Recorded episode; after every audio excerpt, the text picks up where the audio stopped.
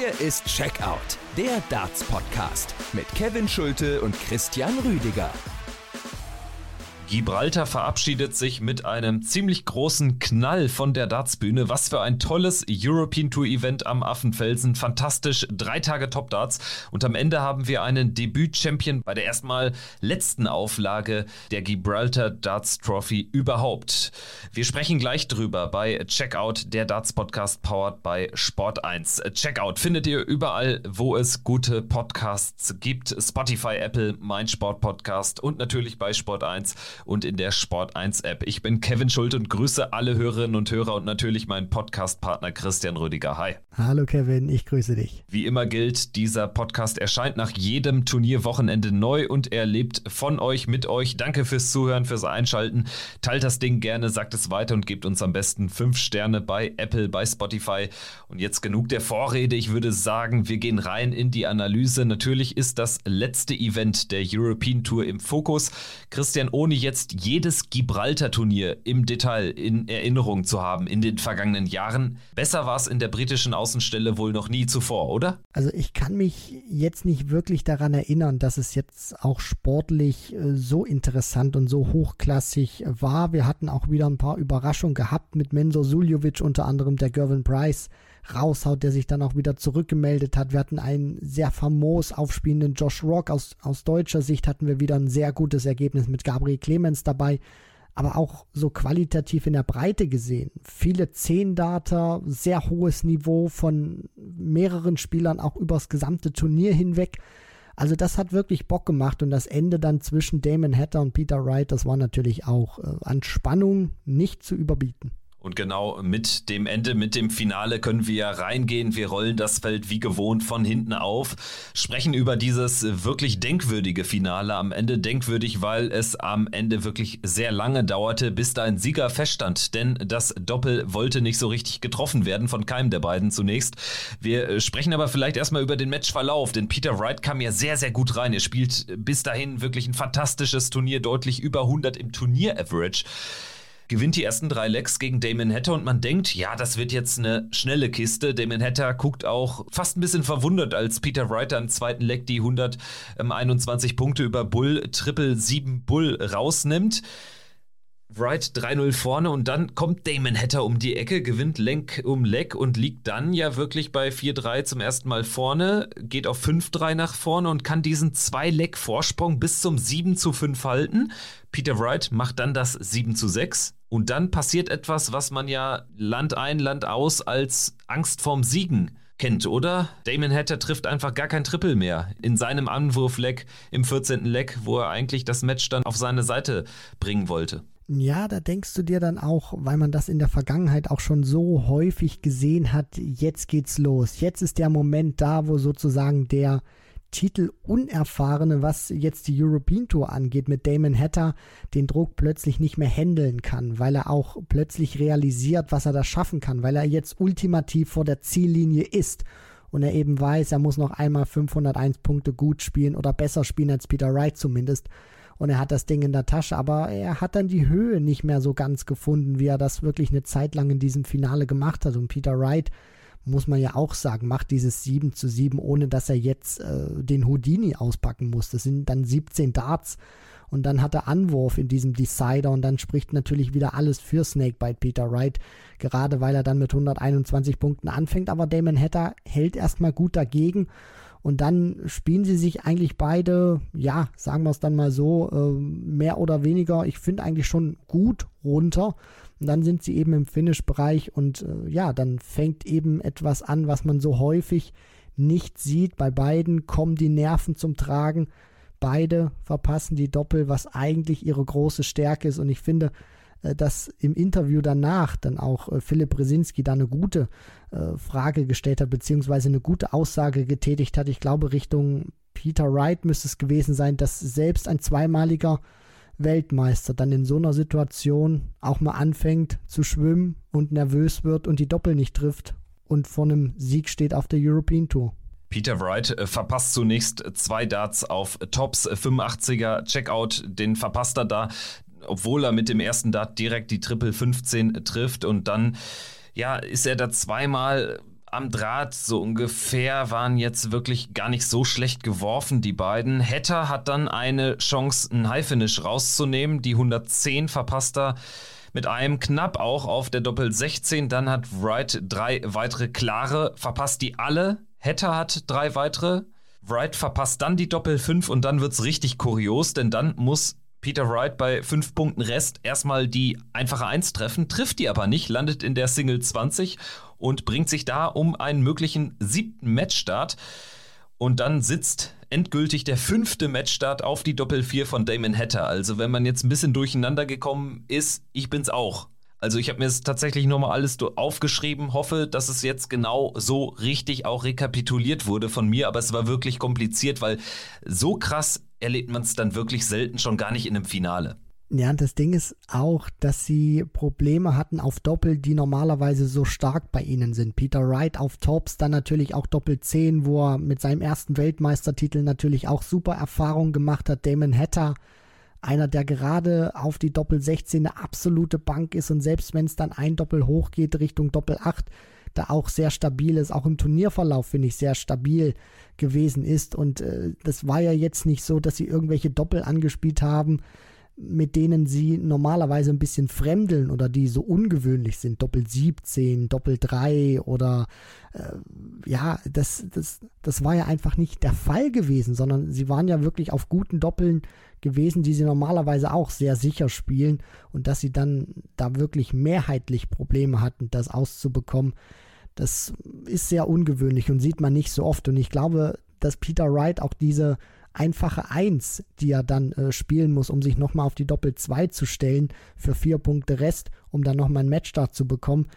Das hat sinnbildlich gesprochen und ich glaube auch, dass er die einfache 1 nicht trifft, weil er mit dem Kopf gar nicht mehr in diesem Match wirklich war. Man hat das gesehen, als Damon Hatter da bei einer Aufnahme dastand und den nicht reingemacht hat, wie Peter Wright da hinten an seinem Tisch ja gelegen hat, den Kopf da drauf hat und einfach nur geschüttelt hat und sich gedacht hat, das darf doch nicht wahr sein. Ich lasse diese Dinger aus. Damon Hatter wirft sie irgendwie auch nicht rein und er hat es mit dem und er war schon gedanklich eigentlich bei der Siegerehrung, dass er Hatter die Hand schüttelt, weil er verloren hat und dann darf er noch mal ran und man hat einfach gemerkt, er war da nicht mehr konzentriert, nutzt die Möglichkeit nicht und dann sagt sich Damon Hatter, okay, jetzt hast du genug Chancen bekommen, Peter, jetzt muss ich sie nehmen und dann hat er sie sich auch genommen.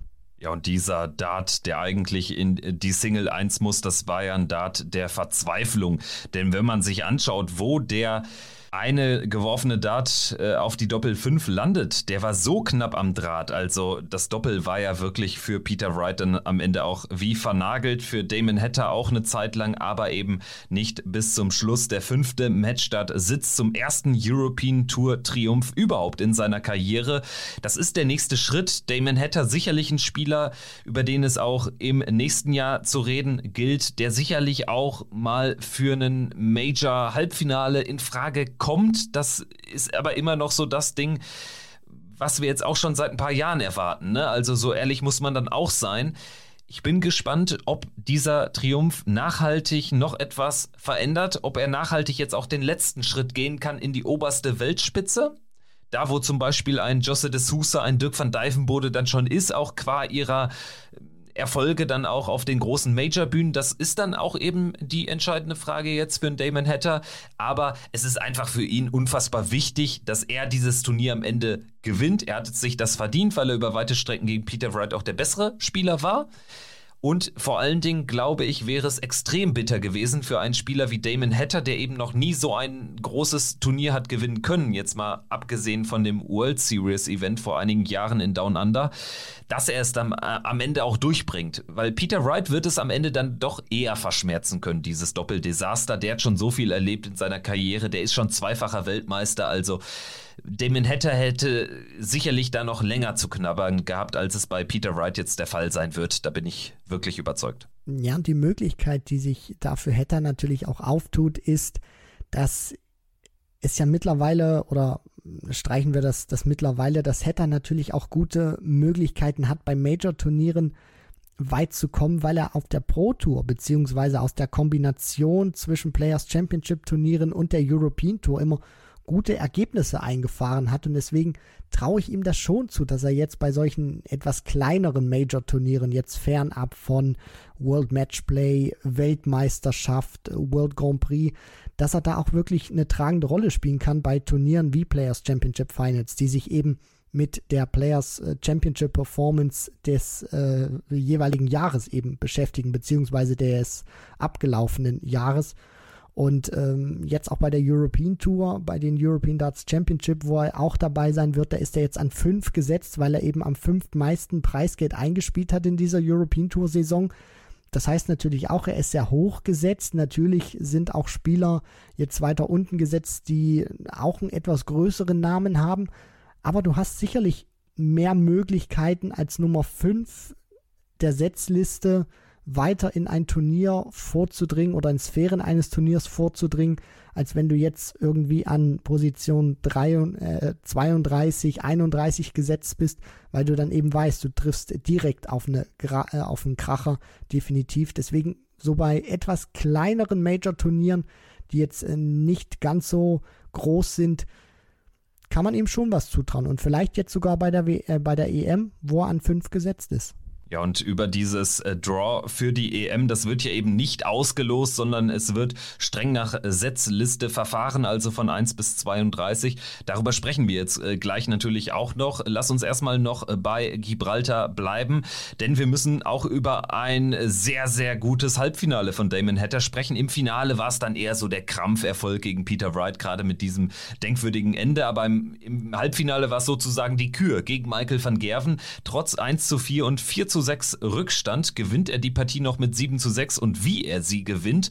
Alleine der 11 Data zum 6 zu 6 gegen die Darts, sieben perfekte Darts also von Damon Hatter gegen Michael van Gerven, der da wirklich zum Matchgewinn angeworfen hat. Also das musste in der Situation auch erstmal bringen. Und am Ende hält er dann auch irgendwie alle Sinne beisammen und gewinnt gegen Michael van Gerven 7-6. Das habe ich ihm wirklich nicht zugetraut. Also da bin ich tatsächlich sehr, sehr davon überzeugt gewesen, dass Michael van Gerven ein Traumfinale gegen Peter Wright klar machen würde. Aber Damon Hatter hat uns eines Besseren belehrt und alleine so ein Sieg, der verdeutlicht dann auch nochmal, was für ein klasse Turnier Damon Hatter am Ende gespielt hat. Ja, und mich hat der Ausgang des Matches auch überrascht, gerade weil Van Gerven wirklich bis dahin ein sehr gutes Turnier gespielt hat und auch wirklich vor Selbstvertrauen äh, gestrotzt hat. Und dann ist es natürlich auch nicht selbstverständlich, wenn du ein Spieler bist wie Damon Hatter, der wirklich schon sehr, sehr gut ist, aber jetzt von der Weltranglistenposition her nicht die absolute Weltklasse ähm, derzeit darstellt. Und dann schickt Van Gerven eben nochmal eine 180 ins Board,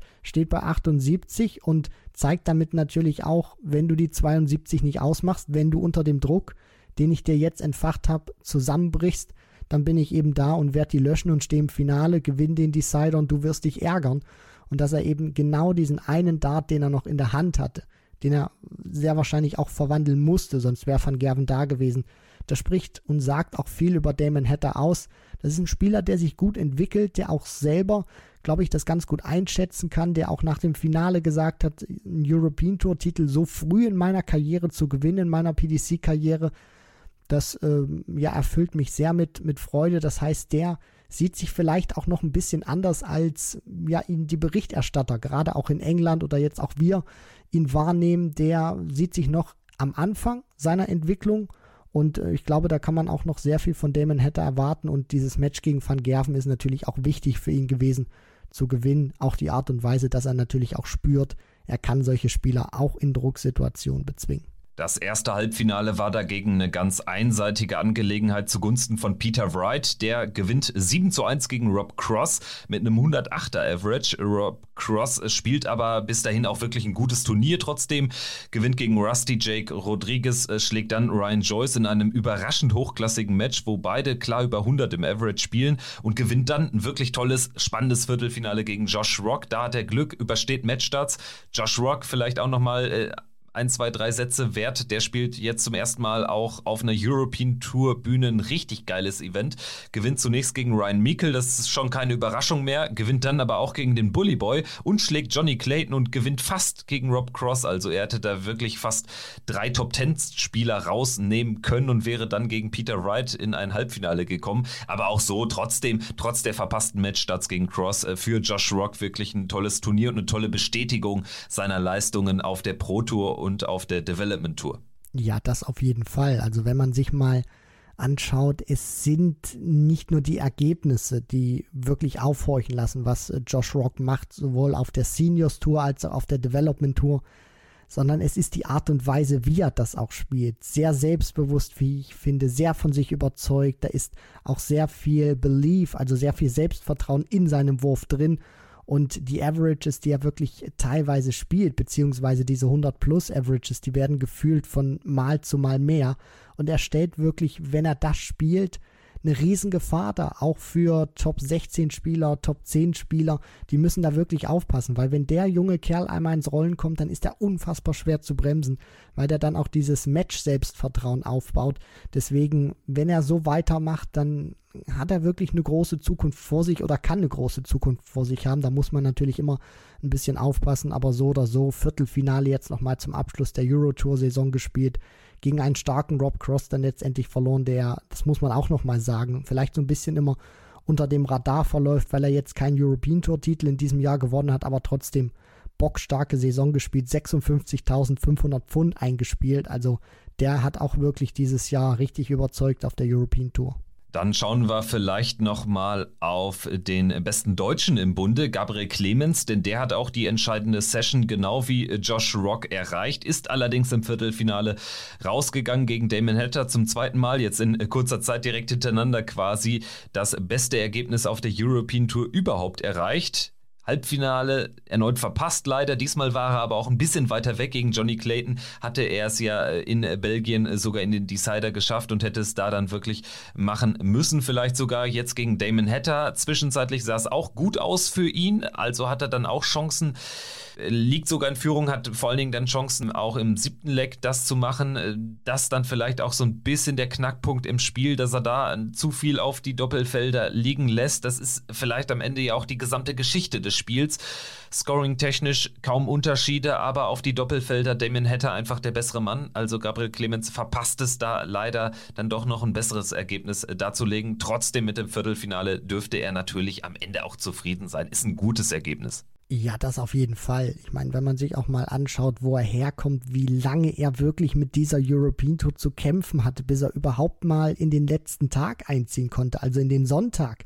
Das hat gefühlt für einen Spieler seiner Klasse ewig gedauert und jetzt schafft er es, nachdem er Ende September bei den Belgian Darts Open schon Viertelfinale gespielt hat, jetzt nochmal in ein Viertelfinale, hat sich jetzt auch nochmal in dieser European Tour Rangliste, was eben so die Setzliste jetzt auch darstellt und die ähm, Auslosung, also auf wen du triffst bei der European Tour nochmal ein bisschen nach oben dann auch gehievt. Sicherlich für Selbstvertrauen auch nochmal gut, auch wie er gespielt hat.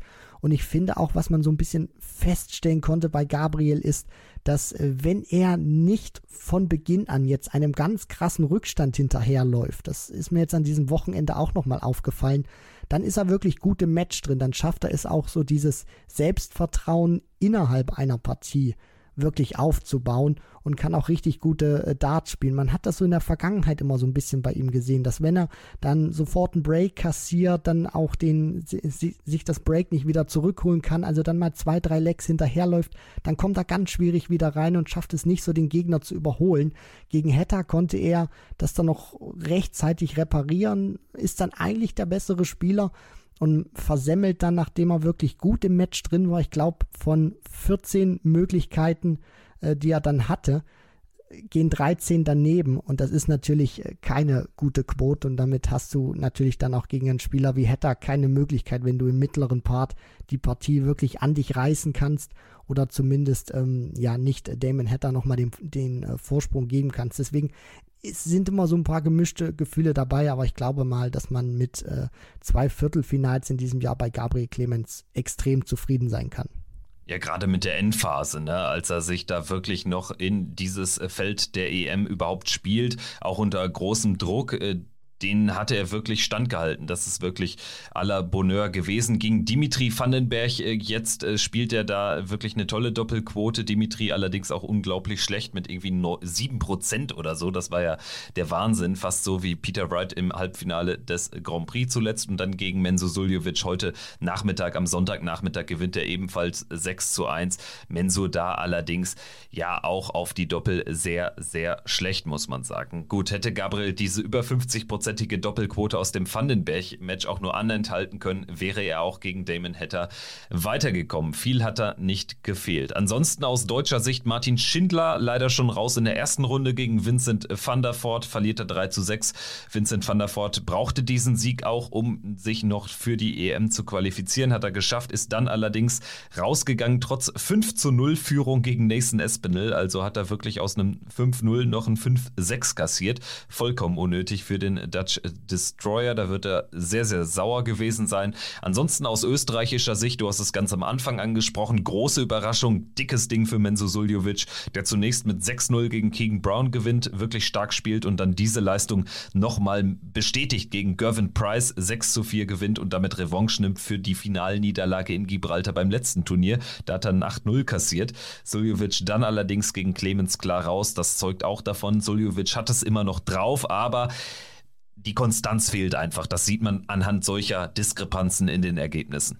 Ja, und vor allem fehlt ihm auch die Matchpraxis. Ich glaube, wenn Mensur auch immer mehr jetzt wieder in Turniere reinkommt, beziehungsweise mehr Turniere auch spielen kann und somit auch mehr Matches, wird er wieder besser, beziehungsweise kann diese Diskrepanz dann mehr ausgleichen. Und du hast das auch gerade gut beschrieben. Dieser Sieg gegen Gervin Price, natürlich, wenn man ihn jetzt sieht, wo Menzo gerade ist, wo er steht in der Rangliste, wo Gervin Price steht, was der für ein Jahr dann auch ähm, spielt mit Ergebnissen, mit Titeln, ist das natürlich schon eine Überraschung. Wenn man sich anguckt, aber auch was Mensur spielen kann, was er imstande ist zu leisten, ist das jetzt nicht unbedingt etwas, was einen verwundert, wo man jetzt von einer extrem fetten Überraschung sprechen muss. In dem Moment natürlich schon, aber vom leistungstechnischen her, was Menso uns auch gezeigt hat, hat er es natürlich drauf, solche Spieler zu schlagen. Nur die Frage ist, ob er irgendwann nochmal in solche Sphären kommt, ob er sich nochmal nach oben kämpfen kann.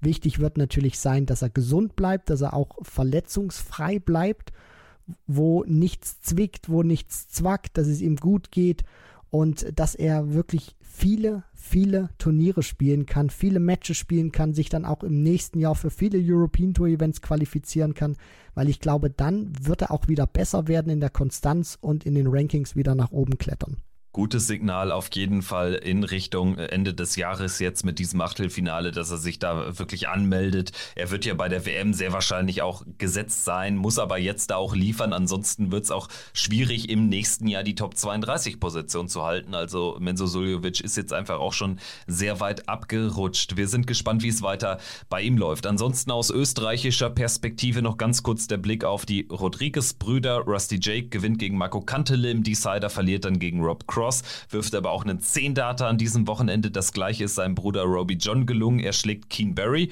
Starker Erfolg mit 6-3, verliert dann gegen Josse de Sousa mit dem gleichen Ergebnis. Beide ähm, hatten jetzt sicherlich dann sich auch noch ein bisschen mehr ausgerechnet, weil ich glaube, dieses Standing haben sie sich dann vor allen Dingen Robbie John auch mit einem Finaleinzug bei der European Tour in diesem Jahr erarbeitet. Robbie John auch deshalb für die European Championship in Dortmund Ende des Monats qualifiziert als einziger Österreicher wird er in Dortmund dabei sein. Gut, dann würde ich sagen, blicken wir jetzt noch auf eine Aussage von Michael van Gerven, die er getroffen hat nach seinem Achtelfinale gegen Jose de Sousa. Das würde ich gerne noch thematisieren, denn das hatte es wirklich in sich. Also Michael van Gerven spielt am Sonntagnachmittag gegen Jose de Sousa, gewinnt 6 zu 4 und ist am Ende wirklich not amused über seinen Gegner und gibt ihm da so richtig noch eins mit. Und das geschieht am Mikrofon von Philipp Brzezinski, der hier immer die Siegerinterviews führt. Das sind meistens eher inhaltsleere Interviews. Logisch, wer will es da ihm auch verdenken? Ne? Da kommt jetzt nur meistens nicht so viel rum, außer ja, ich freue mich auf die nächste Runde und ich habe ganz gut gespielt. Jetzt bei Michael van Gerven war alles anders. Er hat Jose de Sousa letztendlich bezichtigt, da viel Blödsinn zu machen. Also, was war noch das Zitat? Mr. Big Bollocks, ne? Das sagt natürlich alles. Also quasi Mr. großer Blödsinn, frei übersetzt. Ja, und ich ähm, habe das dann auch noch mal so ein bisschen, ich kannte natürlich das Wort auch, aber es ist natürlich auch so, dass man teilweise auch verschiedene Interpretationen da haben kann, beziehungsweise Van Gerven vielleicht auch, wenn er sowas sagt, ein anderes Wort, sage ich mal, in seiner Sprache im Kopf hat und das bedeutet auch Ochse. Also ich glaube, in Deutschland könnte man vielleicht auch sagen Hornochse, je nachdem, wie man das äh, dann vielleicht auch ähm, ja, äh, bilden möchte. Also es war jetzt nicht unbedingt so viel Liebe, was da Van Gerven in dieses Interview reingesteckt hat und was ich auch sehr interessant finde, bevor ich dann meine Meinung gleich zu diesem Interview kundtue, dass äh, Van Gerven wohl irgendwie gefühlt der einzige Spieler ist, der seinen Gegner verbal auch wirklich richtig fett angreifen kann, aber auf der anderen Seite dann irgendwie sagt, ja, der ist ein fantastischer Spieler und äh, ich mag ihn irgendwie, so jetzt mal frei übersetzt. Ja, also ich finde erstmal interessant, dass Michael van Gerven da jetzt nicht irgendwie nur ein Wort reinwirft, sondern äh, Philipp Brzezinski ja auch sichtlich so ein bisschen Fahrt und Dampf rausnehmen will, er aber schon on track bleibt. Ne? Also er sagt zwar immer, ja, er ist ein guter Spieler, aber er soll diesen ganzen Blödsinn lassen und er tut da so einen auf, ja, ich bin so schusselig, so, das wirft er ihm ja auch so ein bisschen vor, dass er da so ein bisschen den Exhibition-Style auch extra reinbringt, da mit Tops, Tops und so. Und das missfällt ihm offenbar. Ich finde vor allen Dingen interessant eben, dass er es in diesem Interview on Stage bringt, wo wirklich dann jeder in der Halle und jeder am TV zuhört und nicht in irgendeinem, sorry, aber in irgendeinem so eher quatschigen Interview hinter den Kulissen für die ganzen Portale, die wir da kennen aus Großbritannien, die mit irgendwelchen Proll-Aussagen dann ihre Videos am Ende bewerben, wo man ganz genau weiß, dass alle Spieler natürlich das auch machen, um dann irgendwie im Gespräch zu bleiben. Aber nein, diese Aussagen fallen ja in diesem Interview on Stage für jeden, der eben eingeschaltet hatte, dann eben hörbar. Und das äh, wird sicherlich bei Jose de Sousa, wie auch immer Michael van Gerven es am Ende gemeint hat, nicht gut ankommen. Kann es ja gar nicht. Also, das finde ich schon interessant, dass Michael van Gerven diesen Weg dann gewählt hat. Was mich auch an diesem Interview und an diesen Aussagen von Van Gerven irritiert hat, ist, dass ich versuche es jetzt mal nicht allzu lang zu machen. Ich finde es, was er da gesagt hat, sehr respektlos de Sousa gegenüber, weil er wirft ihm etwas vor, was Van Gerven doch auch macht. Ich meine, Van Gerven sagt immer wieder, wenn er auf die Bühne geht, auch während der Corona-Zeit hat MVG immer wieder gesagt, er vermisst die Fans, weil er will immer wieder, wenn er bei einem TV-Turnier spielt oder auf der European Tour, geht er auf die Bühne, nicht nur um zu gewinnen, sondern auch um die Fans zu unterhalten.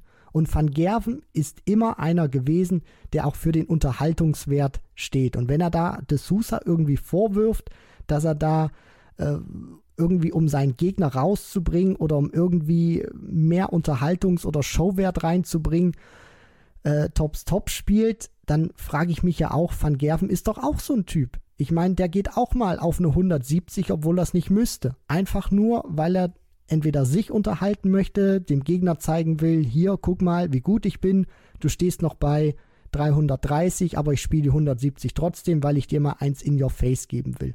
Und nochmal zu, zu diesem Beispiel, gerade was er ja de Sousa auch vorwirft.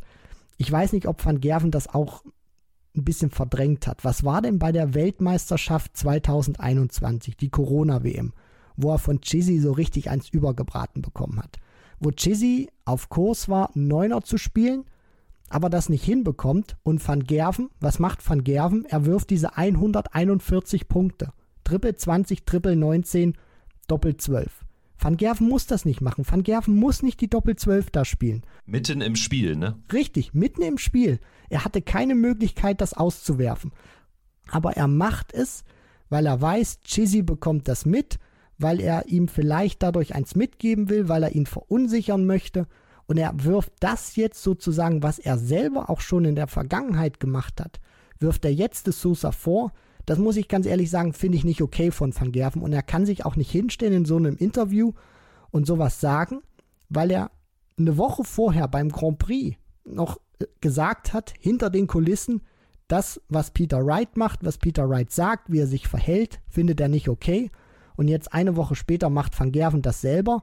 Und das findet er plötzlich okay. Und das muss ich sagen, kann ich nicht nachvollziehen. Das finde ich respektlos. So sehr ich Michael van Gerven auch für seine offene, ehrliche Art auch schätze und ihn auch dafür mag. Aber hier muss ich sagen, das, das geht einfach nicht und das kann ich auch nicht gutheißen. Das ist jetzt so das zweite Ding, was ich von Van Gerven nicht gut finde. Das erste war damals, als er zu, äh, als er in einem Interview gesagt hat, beim US Darts Masters Jules van Dongen hat irgendwie 10 oder 20 Prozent Talent von dem, was ich habe.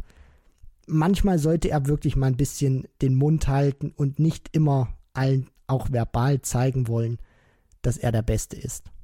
Ja, interessant ist halt, dass er es äh, dann in dem Fall auch gegen einen Spieler richtet, der sich ja alles andere als verbal offensiv gibt. Also Jossa de Sousa ist ja einer der ruhigsten Spieler auf der Tour. Und äh, dass er es ausgerechnet gegen ihn richtet, finde ich spannend. Ich bin auch gespannt, ob Josse de Sousa irgendwas dazu sagen wird, ob irgendwas aus dem McIlkin-Lager auch kommen wird da als Replik. Wir werden das gegebenenfalls natürlich dann auch hier besprechen. Ich würde jetzt noch ganz gerne über einen Spieler sprechen, der es nicht zur European Championship geschafft hat. Ist ein Landsmann von Michael van Gerven und der hört auf den Namen Wesley Plaisir, hat nicht mal eine Tourkarte, spielt aber ein fantastisches Jahr auf der European Tour und hat auch diesmal an diesem Wochenende das Achtelfinale erreicht nach einem 6 zu 0 über Jeff Smith, der übrigens auch wirklich unter ferner Liefen spielt in diesem Jahr und wahrscheinlich wahrscheinlich seine Tourkarte verliert, das nur am Rande. Danach schlägt Wesley Plaisir Dave Chisnell mit 6-3 und verliert dann gegen Luke Humphreys mit 6-3. Und diese Niederlage gegen Luke Humphreys am Sonntagnachmittag ist entscheidend, denn deshalb verpasst Wesley Plaisir die Top 32 in der European Tour Order of Merit um einen Platz und um einen Sieg letztendlich.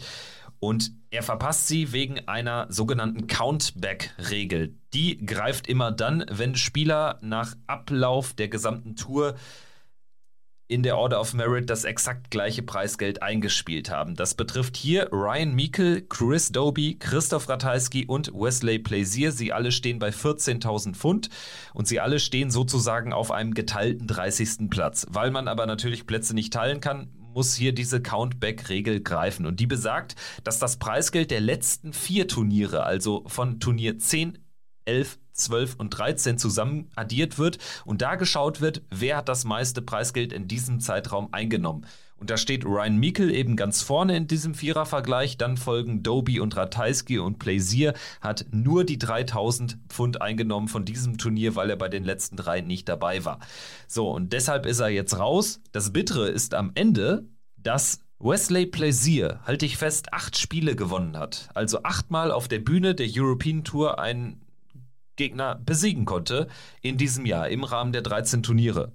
Ryan Meikle hat das siebenmal geschafft, Christoph Ratajski fünfmal und Chris Doby nur viermal.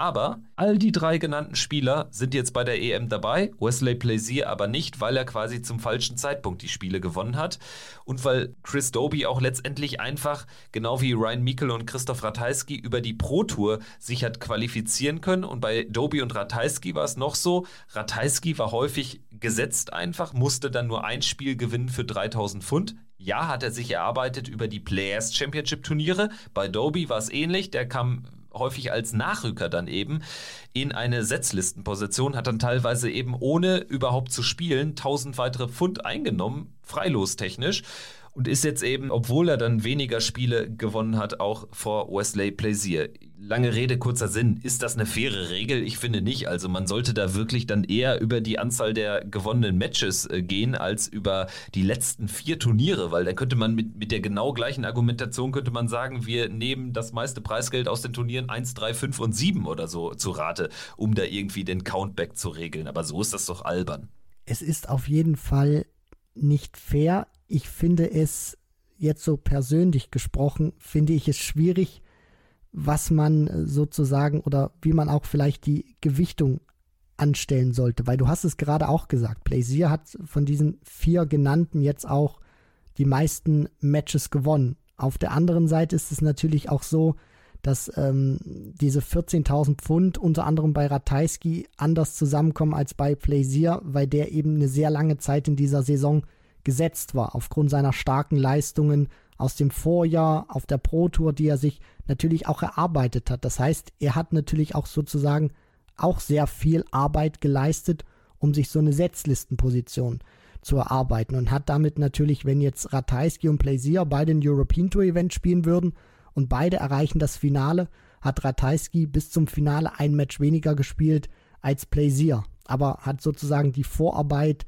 auf Turnieren vorher gemacht, die dann sozusagen dann zum European Tour Event geführt haben. Doby kann für die Absagen natürlich nichts und dass er dann sozusagen ein Platz vorrutscht, beziehungsweise dann auch mal in eine Setzliste rutscht, dafür kann er ja nichts. Deswegen finde ich es schwierig, was man da gewichten sollte von der Anzahl der Matches und natürlich auch für einen Wesley Plaisir ist es eben schwierig, weil er jetzt genauso viel Preisgeld eingespielt hat, aber nicht qualifiziert ist und Ratajski, Doby, Mikkel stattdessen doch und man ihm dann eben erzählt, hey, du hast die Matches sozusagen zum falschen Zeitpunkt gewonnen oder warst sozusagen für die falschen Turniere dann qualifiziert. Und das ist natürlich etwas, was du, glaube ich, als Spieler auch extrem schwer verdauen kannst, weil du dir natürlich auch denkst, ich habe das gleiche Preisgeld, aber letztendlich bin ich der, der rausfällt, weil ich zur falschen Zeit am falschen Ort war. Und das ist, glaube ich, sehr unzu unbefriedigend für Plaisir und auf der anderen Seite, glaube ich, auch teilweise schwer zu argumentieren und schwer nachzuvollziehen für den Spieler, aber auch natürlich für die Berichterstatter und für die Fans. Natürlich muss man sagen, Ratajski, Doby, sie haben Plaisir einfach schlicht und einfach auch eine Tourkarte und jahrelange gute, konstante Leistungen voraus. Aber ich finde, die sollten jetzt bei einer 13 Turnier langen European Tour jetzt nicht auch noch eine Rolle spielen. Also da finde ich, gäbe es bessere Indikatoren oder Vergleichswerte, um Spieler dann eben zu unterscheiden. Und Plaisir gewinnt doppelt so viele Spiele wie Chris Doby.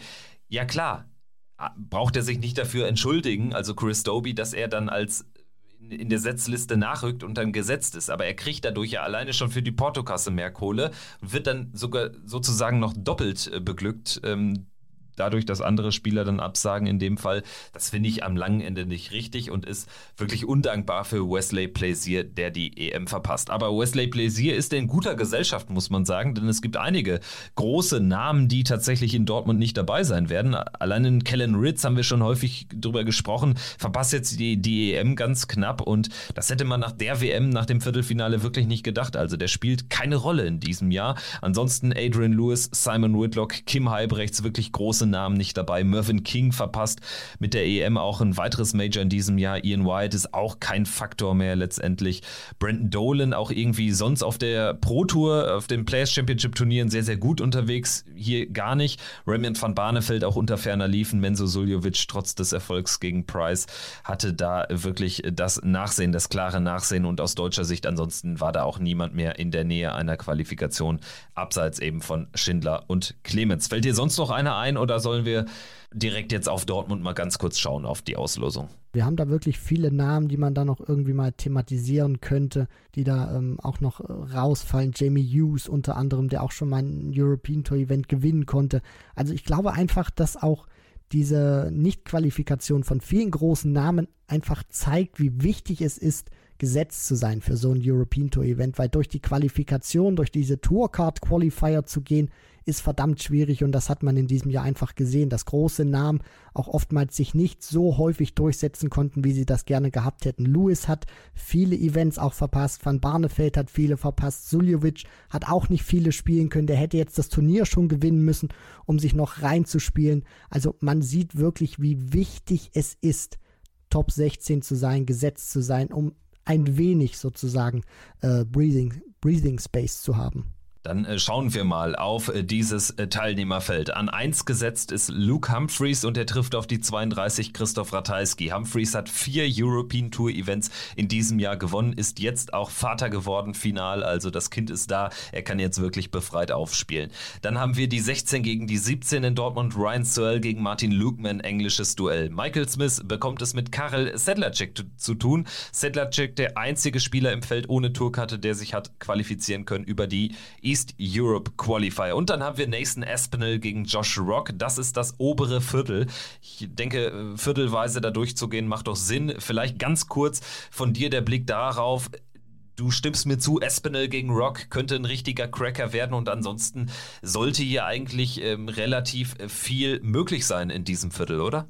Ja, das, das, das denke ich schon. Also ich glaube jetzt gerade, wenn wir von diesem Viertel auf die unteren beiden Partien gucken, Smith, Sadler, Check, dann Aspinall, Rock, Ähm, ich glaube dann schon, dass sich der Viertelfinalist rauskristallisieren wird aus Smith beziehungsweise dann Aspinall und Rock und der Sieger dann auf Luke Humphreys äh, treffen wird, weil ich glaube, auch Humphreys gibt es jetzt nochmal ein bisschen Auftrieb, hat man jetzt auch gesehen in Gibraltar, der konnte wieder ein bisschen befreiter aufspielen, das Scoring war auch wieder deutlich besser und konstanter gewesen als die Wochen zuvor, wo er eben auf das Kind gewartet hat. Deswegen Ratajski zuletzt natürlich auch wieder ein bisschen formverbessert gewesen, aber ich sehe hier Luke Humphreys durchgehen und dann spielt er im Viertelfinale gegen Smith beziehungsweise dann Aspinall oder Rock. Ja, tatsächlich vielleicht sogar eher Espinel oder Rock. Smith scheint aktuell nicht in der besten Form zu sein, aber hat mit Karel Sedlacek wirklich einen mehr als machbaren Auftaktgegner. Dann schauen wir mal eins weiter nach unten in die zweite, ins zweite Turnierviertel. Da haben wir Rob Cross gegen James Wade. Wade als 29 hier reingerutscht, reingezittert und ja, der verdiente Lohn, so möchte ich mal sagen, ist dann wirklich ein Knaller in der ersten Runde. Würde mich dann aber auch nicht wundern, wenn James Wade ausgerechnet diese Partie gewinnt. Also ich meine, damals bei der European Championship hat sie Rob Cross im letzten Jahr gewonnen, war jetzt auch nicht der beste Mann auf der laufenden European Tour. James Wade hat dieses Turnier auch schon mal gewonnen, also da ist ja vieles möglich. Ansonsten haben wir die Partie Van Dijvenbode gegen Madas Rasma. Van Dijvenbode sicherlich Favorit, Rasma aber über, für eine Überraschung gut, auch in diesem kurzen Format. Es wird ja gespielt Best of 11 Legs in der ersten Runde. Dann haben wir den Sieger von Gibraltar, den frisch gebackenen Damon Hatter gegen Vincent van der Voort auch favorisiert. Und wir haben Danny Noppert gegen Andrew Gilding. Jetzt mal ganz im Ernst. Also, das gepaart mit dem ersten Viertel, da ist wirklich eine Überraschung möglich. Also da werden sehr, sehr viele Spieler eine Chance sehen, auch richtig weit zu gehen. Also gerade auch Damon Hatter mit dem Selbstvertrauen hat da wirklich sehr gute Chancen, in Viertelfinale zu kommen. Und dann sehe ich ihn auch nicht unbedingt auf der Verliererstraße. Ich sag mal so, dieses Turnier macht einen relativ unausgewogenen Eindruck beim Blick auf das Draw. Ja, das ist immer das Schöne, dass sich da die Setzliste wirklich herauskristallisiert nach den Leistungen der abgelaufenen European Tour Saison. Und du hast ja schon vollkommen richtig gesagt, da stimme ich dir zu, dass sich viele in diesem Viertel was ausrechnen werden. Hetta bin ich sehr gespannt, wie er jetzt mit dem Titel im Rücken auch agieren wird. Gegen Vincent van der Voort auf dem Papier Favorit, aber wir wissen auch, dass der Dutch Destroyer wirklich sehr gefährlich sein kann, gerade wenn er einen guten Tag hat und Hetta vielleicht nicht so den Touch und nicht so die Höhe hat. Noppert gegen Gilding finde ich auch sehr interessant. Noppi ist natürlich da der Favorit aus meiner Sicht, aber Gild, weil Gilding eben gezeigt hat, dass er bei den Major-Turnieren die Leute noch nicht finishen kann, also die, die Matches sozusagen noch nicht zu Ende bringen kann. Deswegen auch hier eine sehr interessante ähm, Partie. Auch mal gucken, wie sich Gilding jetzt über eine kürzere Distanz schlägt. Beim Matchplay, beim Grand Prix war das doch schon ein bisschen länger. Hier wird es erstmal kurz und knackig werden. Van Dijvenbode gegen Rasma auch sehr interessant, weil Rasma eben gut war und Cross gegen Wade. Da muss ich wirklich sagen, das ist, das ist Tagesform. Das Jahr spricht mehr so für Rob Cross, aber auf der anderen Seite reden wir eben auch über James Wade und äh, ja, wenn The Machine dann einfach wirklich gut geölt ist auf die Doppel, Cross dann eben auch ein paar Schwierigkeiten hat. Das ist für mich dann eine 50-50 Partie. Und da wage ich mir im Gegensatz zum ersten Viertel wirklich keine Prognose, wer da, wer da wirklich durchgehen kann. Schauen wir jetzt in die untere Turnierhälfte und da in das obere Viertel. Michael van Gerven an zwei gesetzt gegen die 31 Chris Doby. Eine Partie, die wir im Achtelfinale des Grand Prix gesehen haben. Da sah Doby gar nicht so schlecht aus. Sicherlich durchaus nicht ungefährlich für Van Gerven, wenn er da nicht gut reinkommt, vielleicht die ersten zwei, drei Lecks verliert, dann kann das auch böse ins Auge gehen, dann ist das Match schon halb vorbei und Chris Doby ist auch einer, dem ich es zutraue, dann mal 20 richtig Minute, richtig gute Minuten zu ziehen. Josse de Sousa spielt im nächsten Match gegen Martin Schindler, aus deutscher Sicht spannend. Äh, de Sousa, Schindler, ja, vielleicht matcht das sogar für Martin. Interessant ja auch, wenn sich Van Gerven und de Sousa beide durchsetzen, dann erleben wir ein Achtelfinale der beiden und äh, was das bedeutet, das haben wir eben angerissen. Dave Chisnell ist äh, die 7 in der Setzliste und bekommt es mit der 26 Stephen Bunting zu tun, also ein äh, St. Helens Duell. Und dann haben wir noch Johnny Clayton gegen Gabriel Clemens. Gefühlt auch eine Begegnung, die wir alle paar Wochen sehen. Und selten sieht Clemens gegen Clayton gut aus. Ja, das sieht, das sieht übel aus in der Auslosung für ihn auf den ersten Blick. Andererseits könnte man sagen, wenn dann vielleicht in so einer ersten Runde, wo die Distanz sehr kurz ist, ne? Ja, ich meine, Florian Hempel hat das äh, vor ein paar Jahren auch mal gezeigt gegen Snakebite Peter Wright. Die Distanz ist kurz, wenn da auch Clayton nicht so gut reinkommt und das kann immer mal passieren. Wir reden ja wirklich über Millimeter, wir reden über eine Präzisionssportart und wenn da Clayton mal nicht den Touch hat, dann äh, kann das wirklich ins Auge gehen. Auf der anderen Seite, wir wollen ja Gabriel Clemens nicht äh, schwächer machen, als er ist. Der hat auch mächtig Qualität und wenn er auch ins Rollen kommt, wenn er sein Scoring findet, in Kombination mit den Doppeln, hat er natürlich das Zeug, Johnny Clayton zu schlagen. Also natürlich vom, vom Namen her ist das ein Brett, klar.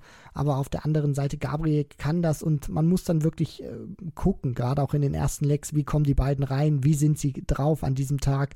Also es wird eine interessante Partie. Schindler gegen De Sousa. De Sousa zuletzt wieder äh, auf dem aufsteigenden Ast jetzt seit ein paar Wochen. Das wird schwierig für Martin, aber auch hier gleiches wie für Gaga, der kann das. Und ich glaube auch, das Selbstvertrauen müssen die beiden auch haben, auf die Bühne zu gehen und zu sagen, wir sind zwar in der Weltrangliste hinten dran im Gegensatz zu den beiden Spielern, aber wir haben die, äh, die Qualität einfach, die aus dem Weg zu räumen. Es wird sehr interessant werden. Van Gerven, glaube ich, wird es machen gegen Doby, weil er einfach aktuell ein gutes Selbstvertrauen jetzt hat, gerade mit dem Grand Prix-Sieg im Rücken. Und Chizzy Bunting, da möchte ich mich wirklich überraschen lassen, weil wir alle kennen Chizzy, Genie und Wahnsinn und wir kennen auch Bunting, der kann überraschen. Also ein sehr interessantes Viertel. Dann haben wir ganz unten Peter Wright an drei gesetzt gegen die 30 Ryan Meikle. Äh, Gervin Price gegen Roby John Rodriguez. Auch undankbar als 19, der äh, als 19 in der European Tour Order of Merit. Erwartest du jetzt nicht unbedingt Gervin Price an 14. Position als Gegner. Also für Roby eine sehr, sehr schwierige Aufgabe. Und dann haben wir noch die Partien Joe Cullen gegen Ross Smith und Dimitri Vandenberg gegen Devil Gurney. Ja, da fällt auf, Wright gegen Price wäre hier das Achtelfinale und das ist natürlich auch ein absolutes Brett generell. Ne? Also Van Gerven in der unteren Turnierhälfte, Wright in der unteren, Price in der unteren, Clayton in der unteren, De Sousa, Cullen, Vandenberg, das ist ja unfassbar. Ja, auf jeden Fall. Und eins steht fest, selbst wenn Wright und Price ihre Auftaktmatches gewinnen sollten, dann treffen sie im Achtelfinale aufeinander und einer von beiden wird sich dann relativ frühzeitig aus dem Turnier verabschieden. Also so können sich sozusagen auch die Schwergewichte des Darts aus dem Turnier raushauen. Wird sehr interessant zu sehen sein. Ich glaube, Roby, der sucht natürlich seine Chance. Auf der anderen Seite muss man sagen, Major-Turnier, Gervin Price, erste Runde, willst du nicht haben, unglaublich schwer zu bezwingen. Also das wird äh, sehr interessant sein zu sehen, wie sich das auch da unten drin entwickelt. Cullen gegen Ross Smith finde ich auch sehr interessant, weil der Smudger auch immer das Zeug hat, so einen großen rauszuhauen. Vandenberg gegen Gurney. Gurney muss man sowas auch immer zutrauen, gerade auf den kurzen Distanzen, zweifacher Major Champion. Also auch hier muss ich sagen, ist ein guter Mix drin, wirkt sehr viel Überraschung und ich glaube, wir werden im Halbfinale auch wieder einen sehen bei den European Darts Championship wo wir das nicht so auf dem Zettel prognostiziert haben. Und ich würde sagen, wir können uns gegenseitig in der nächsten Folge dann nochmal näher äh, festlegen. Wir haben jetzt natürlich erstmal noch ein Pro-Tour-Wochenende, ein langes Pro-Tour-Wochenende vor der Tür und dann werden wir in der nächsten Folge nächste Woche auch nochmal ausführlich eine Vorschau liefern auf die European Darts Championship in Dortmund vom 27. bis 30. Oktober.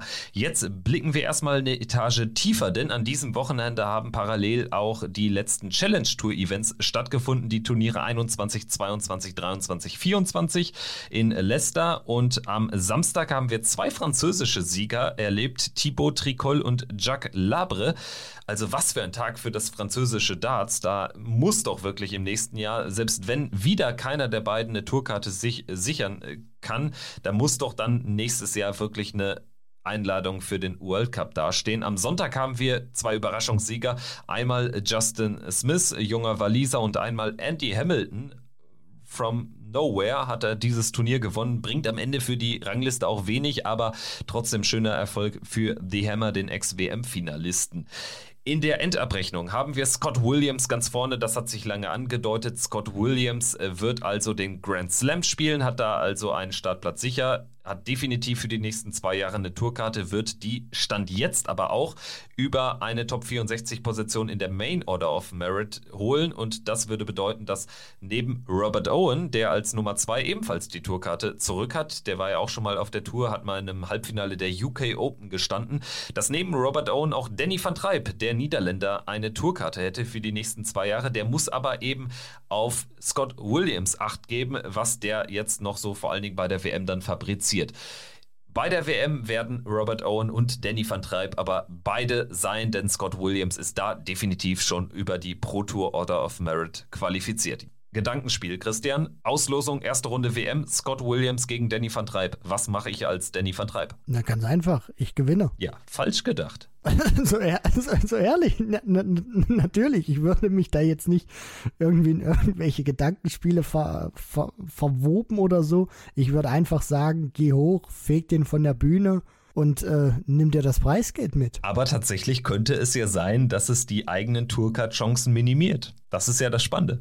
Ja, das ist, das ist richtig, aber ich will jetzt hier nicht in irgendwelche, ja, hier so Wessel-Neimen-Vibes äh, irgendwie verfallen. Also Danny van Treib sollte einfach hochgehen, wenn es zu so einem Szenario kommen würde und einfach sagen, Gewinn, alles andere interessiert mich erstmal nicht. Ich würde sagen, wir warten auf jeden Fall die WM-Auslosung ab und werden danach nochmal über die Chancen des einen und des anderen sprechen. Sowieso, das machen wir hier traditionell jedes Jahr.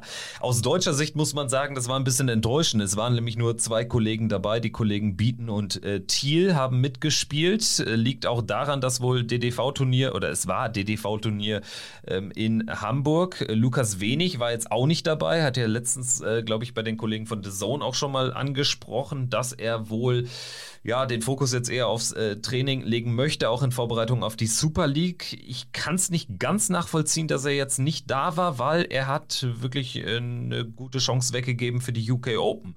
Also sollte er äh, keine Tourkarte holen, hätte er ja zumindest noch die UK Open Chance gehabt über die Challenge Tour. Die ist jetzt eben weg, weil er in der Rangliste deutlich nach unten gerutscht ist. Aber gut, wir hoffen einfach mal auf die Tourkarte, ne? Ja, das auf jeden Fall. Er ist ein sehr konstanter Spieler und es hat, finde ich, nicht immer viel gefehlt. Und wenn er es dann mal an einem Tag richtig zusammenbringen kann, dann kann er sich auch den Tagessieg holen. Deswegen, ich bin da sehr optimistisch für Lukas. Dann hatten wir noch ein paar Qualifikationsevents für die WM. Einmal Neuseeland, einmal Südamerika, Mittelamerika, auch bekannt als Diogo Portella Qualifier. Die beiden Turniere sind äh, zum Redaktionsschluss aber noch nicht beendet. Beendet ist allerdings der erstmalig ausgetragene Ukraine-Qualifier für die WM. Und da können wir jetzt auch berichten, wer es geschafft hat. Es ist Wladislav Omelchenko, 47 Jahre alt und am Ende ja über die Tage hinweg schon der beste Mann. Also spielt im Finale über Best of Five Sets. Es waren 3-0, ein glattes 3-0, trotzdem 76er Average da war er dann letztendlich auch konkurrenzlos in vielen Partien. Also im Halbfinale spielt er gegen einen Mann, der, glaube ich, bis dahin 50er Turnier-Average gespielt hat. Also da ist natürlich 76 eine ganz andere Qualität.